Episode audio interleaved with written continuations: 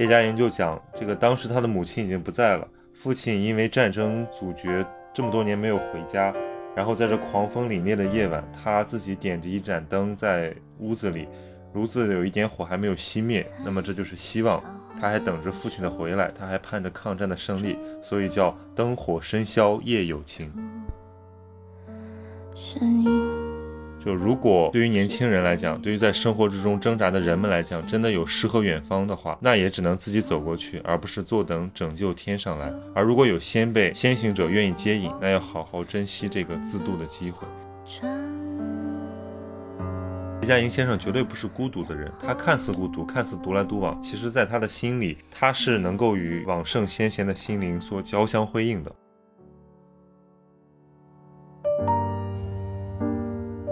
我们没有任何权利压着年轻世代说你们必须要读，必须要看。我们只能说，你看，我向你发来了一张邀请函，仅此而已。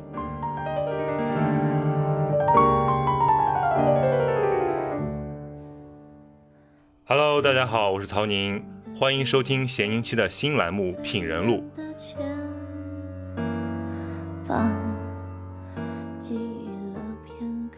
欢迎收听《品人录》的第二期。新栏目上线之后呢，受到了很多朋友的鼓励和喜欢，那我非常开心，就更有信心把这个栏目做下去。在第二期中呢，我要向大家讲述的是一位还生活在我们这个时代的人物，就是大家非常尊敬和喜爱的叶嘉莹先生。因为最近关于这个叶先生的一部文学纪录片《居水月在手》正在热映，估计很多之前不知道他是谁的朋友也会通过这个影像知道叶老师这个一生的事迹和他的一些主要的成就。看完这个片子之后非常激动，而且疯狂的把他安利给了我身边的几乎所有人，在朋友圈发、微博发，呃，还在南木庄写了这个文章。然后还在杂志写了文章，还准备要和这个制作方做一些播客节目，会在随后上线。那么我在这个栏目里呢，就是要讲述一下这个文学电影的一个同名的书，叫《居水月在手：镜中的叶嘉莹》。呃，我其实觉得这本书非常好，因为很多看完电影的朋友，他虽然可能。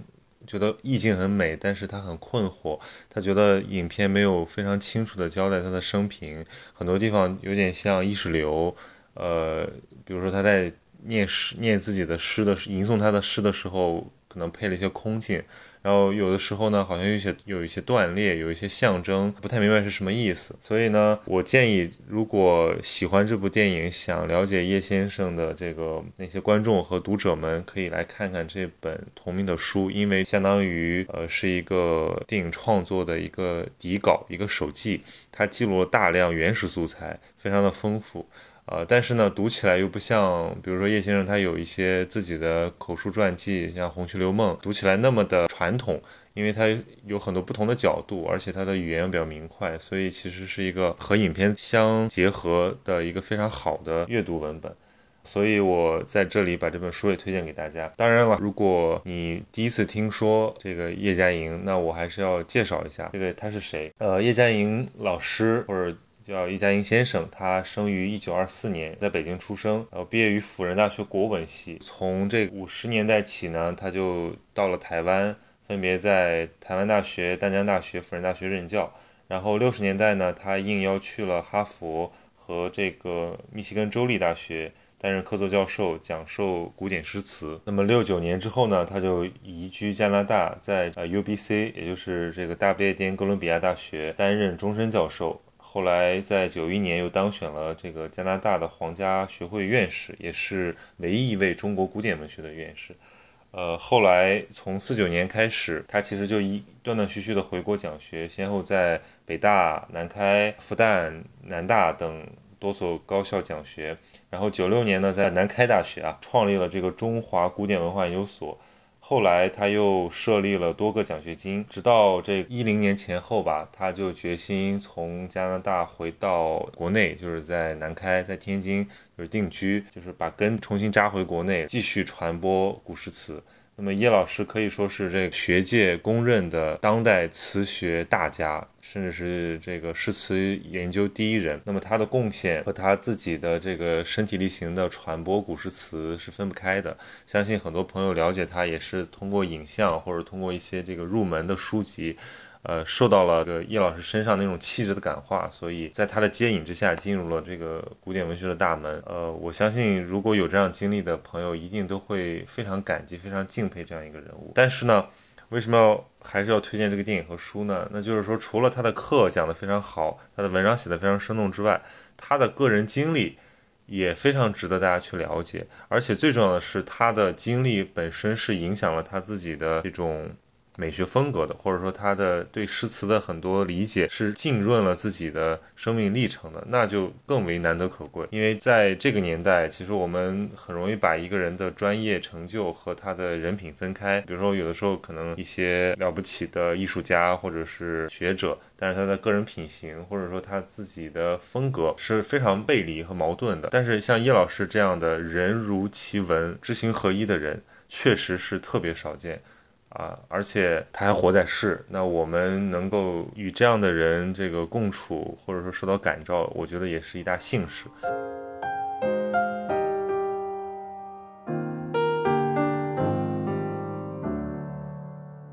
所以我今天就借着这本书的结构来给大家简单的串一下这个叶嘉莹先生一生的一个经历。这本书写的非常有意思啊，就是他其实就是把。呃，叶嘉莹自己的口述和呃，他在那个阶段，或者说能够体现出他相关特征的一些他的友人、他的学生的采访结合在了一起。比如说，他的第一章叫这个“纸本出蓬瀛”，就是在讲他的这个怎么出生的阶段，然后怎么跨进诗词学大门的。叶嘉莹呢，出生的那年一九二四年。是这个直奉战争的第二年啊，你看人家这样的叙述，就一下子把我们拉回了民国的年代，对吧？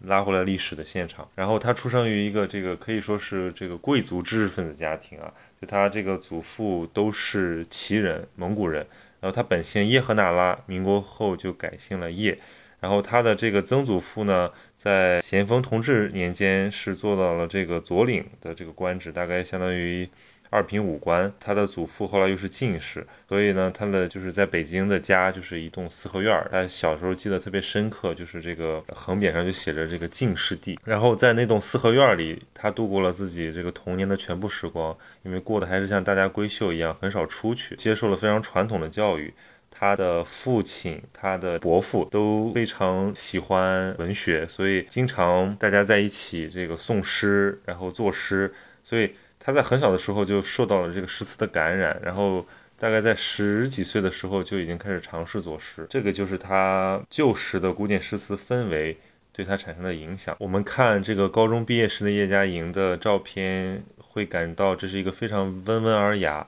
呃，非常温柔且秀外慧中的这么一个女孩。但其实就是这样一个这个一个灿烂的生命啊，却遭遇了极大的苦痛。那就是在他十七岁那年，他的母亲去世了，他非常的悲痛，因为他母亲是在手术之后感染，不是在本地去世的，所以他知道母亲去看病，但是没有想到这一别就是生死相隔。然后他在母亲去世之后，就写了八首哭母诗，非常的沉痛。为大家读其中一首啊，噩耗传来心乍惊。泪哭无语暗吞声，早知一别成千古，悔不当初伴母行。其实，呃，从那个时候开始，诗词就已经成了叶嘉莹生命中寄托情感的一个重要的载体，能够消解她的一些非常灾难性的经历，同时去寄托她在人世间这种美好的情感。那么我们也能从他当时写的诗呢，感受到那个年代的氛围。因为他母亲一九四一年去世的时候是抗战最艰苦的阶段，而他的父亲是呃北大外语系毕业之后呢，就一直在国民政府任职，翻译了很多重要的这个航空的一些文献。呃，然后那个时候父亲在长沙，后来武这个武汉又沦陷，父亲又在武汉。七七事变之后，这个全国已经有了非常强烈的这个亡国之痛。那个时候，他父亲还不知道他母亲去世了，他还给家人辗转寄了一封信，开头写的还是母亲的名字。他这个叶嘉莹后来又写了一首诗，叫《母亡后皆复书》，其中有几句啊特别感人。他说：“唯言近日里，魂梦归家促。入门见妻子，欢颜乐不足。期知数年后，共享团圆福。何知梦未冷，入朽潼关木。母今长已矣，复又隔巴蜀。我在读这首诗的时候呢，呃，已经有一点点这个杜甫的味道了。就大家知道，这个杜甫盛年的诗作都是安史之乱之后的“国破山河在，城春草木深”那种。家国之痛在叶嘉莹身上体现的也特别的明显，但母亲的早逝和这个少小的离乱，并不是叶嘉莹一生中最悲苦的事情，因为她后面的辗转别离还在等着她呢。后来呢，她这个四五年大学毕业了，她就结婚了，先生是她唯一的交过的一个男朋友。她先生的堂姐是叶嘉莹的语文老师，所以呢，一追就两个人就在一起了。后来呢，他工作丢了，然后又介绍到南京，于是他就跟着他南下。后来在国民党推败到台湾的时候，因为他现在是海军，所以就一起撤到了台湾，然后就开始了他大半生这个远离故土的漂泊。大家知道啊，这个国民党刚撤到台湾的时期，有一段白色恐怖，国民党对这些意见人士管理的非常严格。在提防各种共产党的间谍，对于知识分子进行打压。这个叶嘉莹的先生在有一天突然就被带走了，很长时间都找不到人。后来呢，叶嘉莹那时候她孩子刚出生，然后连妈妈带孩子一起又被关起来了。后来经过这个很多交涉之后，才把她给放出来。那时候她其实只是一个非常普通的中学老师，但放出来之后家被抄了，然后工作也没有了，无家可归，她就只能去。呃，左营去投奔他这个先生的姐姐，那个时候住的很窄，他就只能睡在人家的，就是两个卧室的过道里。住在过道里怎么弄呢？非常不方便，对吧？他又抱着个孩子，然后他怕孩子哭。怕打扰午睡，然后中午他就出去溜达，然后每天呢就要在别人入睡之后再再铺床入睡，然后在别人起床之前再起来，所以那种寄人篱下的滋味，在他的成年之后是非常明显的感受到了。这个也写到了他的诗里。那个时候他写了一首叫《转蓬》的诗，他说：“转蓬辞故土，离乱断香根，以叹身无托，翻经或有门。”覆盆天莫问，落井是谁缘？孤抚怀中女，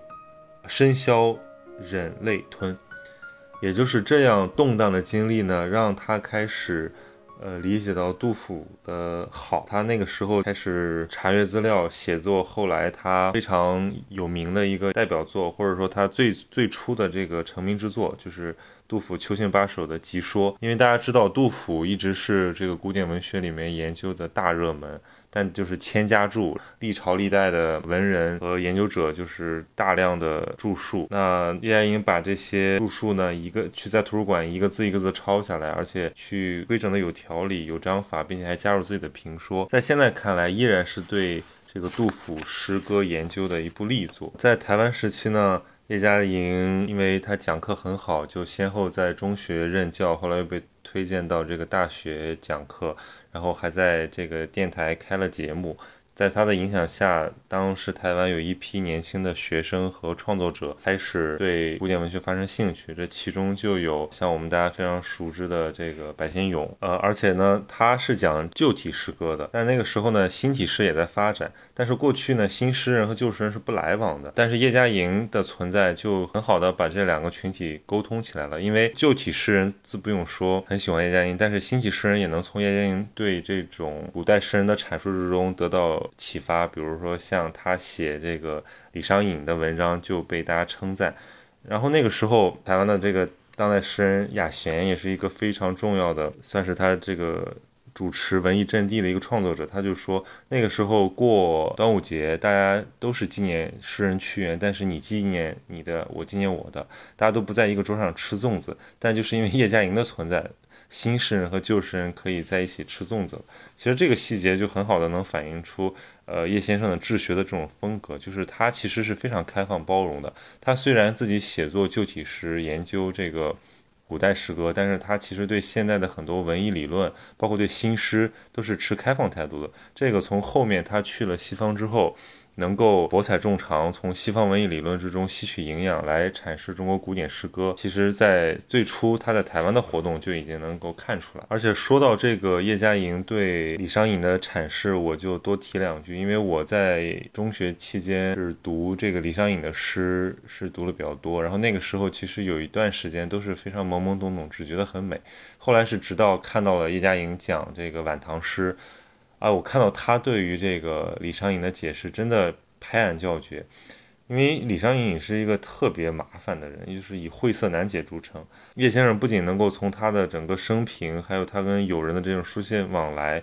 来帮我们理解他，然后他还引用了很多这种西方的现代派文学的那种意识概念，然后我突然就觉得李商隐是个特别能够和现代人灵魂达成共识和这个共情的这么一个诗人。所以我觉得那个时候我真正了解到，说哦，原来解说诗词它不仅仅是一种依附于作者的一种刺激的活动，它可能也是一种再创造，因为它需要解说者把自己的这个见解和他自己对呃文学的一种领悟带进去。这个也就是不同于我们在中学那个阶段去什么赏析诗词，每次都要用什么中心思想啊、写作技巧啊这种非常八股格式化的方式。去拆解，所以那样读的诗词非非常乏味。但是像叶先生他这样能够让诗人在他的解读中复活的感觉是很少有的，也是他感染人的地方。然后呢，在这个台湾部分还有一篇文章，也就是一个采访，我觉得非常有价值，那就是这个台大中文系教授柯庆明。呃，先生的这个陈述，很不幸，就是高老师已经在这个影片删之前就已经过世了，也是这个影片留下了一个非常珍贵的记录。他在这个里面讲说，要了解他，就要去读他的诗词。我觉得就是真正能够把大家引入到叶嘉莹作为一个创作者他的这种精神世界。他在这里面分享了三个作品，一首是《秋蝶》，一首是《寄梦》，还有一首是他在八零年写的《踏沙行》这个词牌。所以我觉得大家如果有兴趣呢，可以去读一读。那我就简单跟大家提一个非常精准的概括啊，就是叶嘉莹自己的词，就是这个《踏沙行》，它的这个一事多艰，寸心如水，其实可以理解为是对他，就是他自己给自己人生的一种概括了。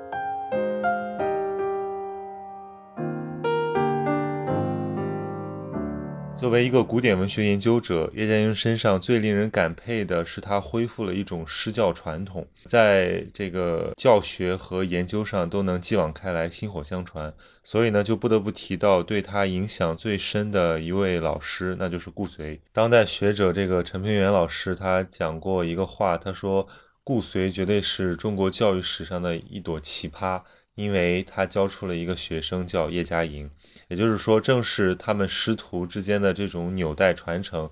恢复了一种非常光荣、非常伟大的文学传统。一九四一年，叶嘉莹考上了辅仁大学中文系，从大二开始就跟着顾随上课。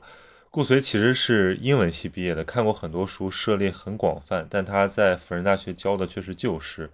而且他的讲课呢，也是这种上天入地。不受传统的规矩限制，后来这也成为了叶嘉莹的讲课方式。他们都能够从自己的感受出发来理解诗词，而不是基于这个客体化的研究对象来分析诗词。同时，顾随也是一个非常好的诗人。叶嘉莹最初的习作在他的调教下越变越好，所以其实他们俩都是同为诗人和诗词的研究者。学生给老师写诗。那就是老师批改，当学生写的足够好的时候呢，老师就改成了贺诗，于是就成为了一段佳话。呃，在这个叶嘉莹先生的自述之中呢，他特别挑了当年他依据这个韵写的一首冬日杂诗，其中第三首是“静夜狂风撼大城，悲家哀角不堪听。晴明半日寒仍尽，灯火深宵夜有情。”入世已拼愁似海，桃禅不借饮为名。伐毛盖顶他年事，生计如斯总未更。这首诗是一九四四年冬天写的。那时候虽然抗战快要胜利了，但后方正是抗战最艰苦的阶段。然后日本还发动了太平洋战争，所以在当时的北京啊，其实气氛是非常凝重的。所以他讲“静夜狂风撼大城”。刮着西北风，像哨子一样，感觉一切都被撼动了。这其实是一种写实，但是也能塑造当事人的那种心理感受。然后太平洋战争打响，美国参战似乎是有了胜利的希望，但是可能还没有那么快的盼到。所以他讲晴明半日寒仍尽。叶嘉莹就讲这个当时他的母亲已经不在了，父亲因为战争阻绝这么多年没有回家。然后在这狂风凛冽的夜晚，他自己点着一盏灯在屋子里，炉子有一点火还没有熄灭。那么这就是希望，他还等着父亲的回来，他还盼着抗战的胜利，所以叫灯火深宵夜有情。那么这首诗的颈联他特别喜欢，叫“入世已拼愁似海，陶禅不借引为名”。其实他晚年谈起来的时候，他说他也不知道为什么自己年轻的时候会说出这样的话。其实我们可以看出，正是少小的这种罹难，才让他的心智非常的早熟，所以已经有了这种中年人生沧桑之感。这是他十九岁写的，到了他九十岁的时候。把它用在了这个嘉陵学社，也就是在南京南开大学的这个他的研究所的门的两边的对联，这代表了叶嘉莹先生立身处世的理念。叶先生说，一个人活在世上，能够处在平安、快乐和幸福之中，这是上天的垂顾。但是人的自私愚昧，会不会把这幸福和平安的环境毁灭掉呢？你看那些社会上的新闻和电影中反映的现实生活，包括父母、子女、婆媳、兄弟这些亲人之间有那么多的自私自利的争斗。如果想要不负此生，如果想要为人类或者为学问做一些事，就必须要入世。可是周围又有这么多的苦难与不幸，你能够不被世界上这种这种苦难和烦忧所扰乱吗？你能够保持住你内心本来的一片清明吗？所以他就写：入世已拼愁似海。至于逃禅，古人一般有两种用法嘛，一种就是从世俗间逃到禅里面去，就是遁入空门；另一种就是从禅里面逃出来。他用的是第一种，所以这里讲的逃禅呢，也不是指的有些人的那种自命清高或者自私逃避，因为你不沾泥这个自命清高，然后你也不做事，所以你永远不会出错，也不用承担责任。但是。叶嘉莹选择的这种内心清明，叫不借隐为名。就他虽然要清明，要这个清净，但是他不要借助逃避来实现。他还要在这个世俗间做这种清明的事业。其实呢，这个在他十九岁的心声也很好的映照了叶先生这大半生奔波的一个写照。就是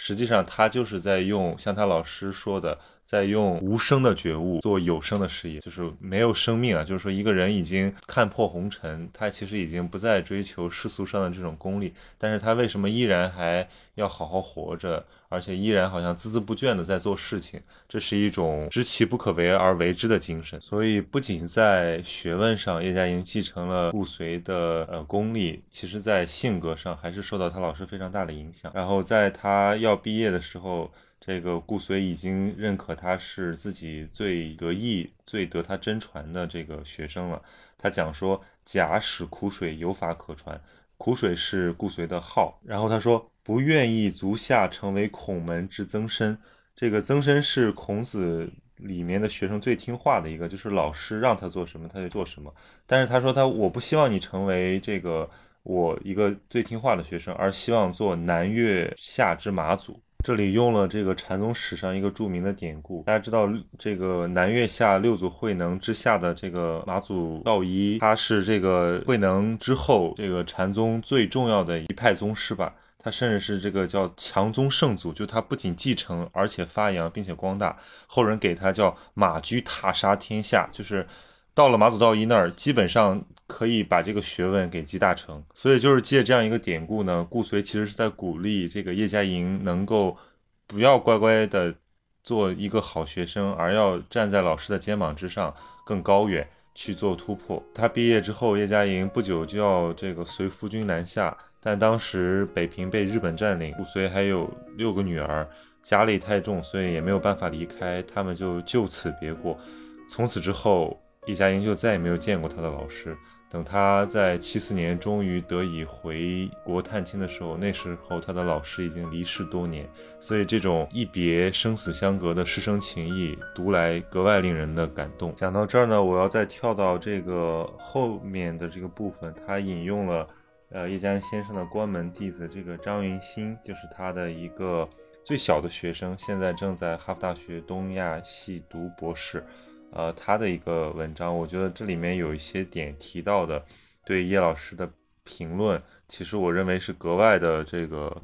呃，眼光独到啊，就是他里面提到，他说《论语》实际上是对叶嘉莹一生影响最大的书籍。其实他每当生活中遇到大事小事，脑中浮现出的其实是这个传统的儒家里面圣人讲过的话。这给了他很多的能量。就我们现在把叶先生当成一个非常了不起的学人，但其实已经脱离出这个中国传统知识分子他们所处在的那个文化传统的那个语境。我们很难用原有的儒家的这种担当去来理解现在这种功能社会下的对知识人的理解。但是其实叶嘉莹身上正是有这样一种担当和这样一种精神，才能够让他历经了二十世纪的这种苦难之后，依然保有一颗说我要去这个为往圣继绝学、为万世开太平的这样的一种不竭的生命意志。所以叶嘉莹先生绝对不是孤独的人，他看似孤独，看似独来独往，其实在他的心里，他是能够与往圣先贤的心灵所交相辉映的。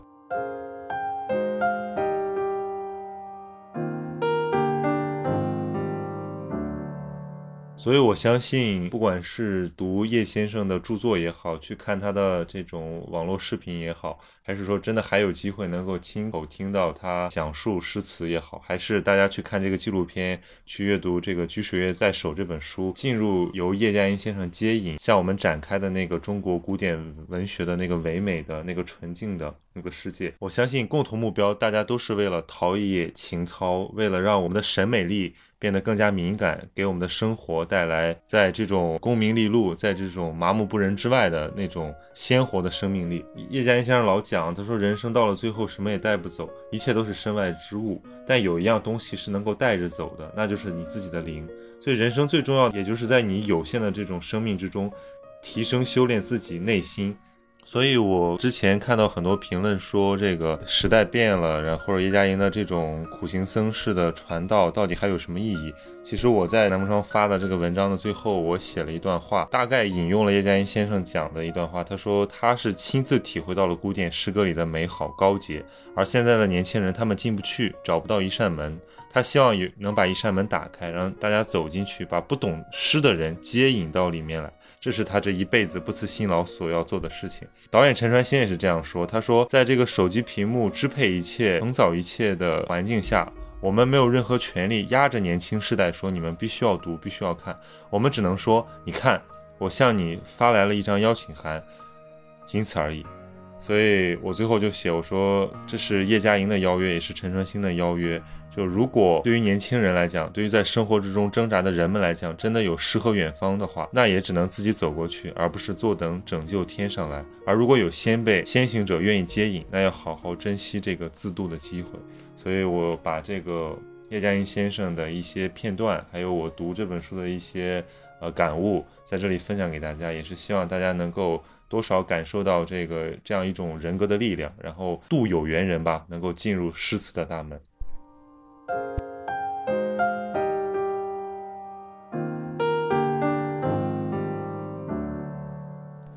这期节目啊，我们主要是从叶嘉莹先生人生中的几段重要经历和他诗词相互印证的这个角度出发，来分享了我们对他老人家的一些理解。如果你也对这位敦厚长者感兴趣，敬请关注哔哩哔哩“巨有钱的饭”。在十一月六日，我们上线了《他在读什么》栏目中，我将和我的同事南风窗记者杨璐一起再次品读《居水月在手》。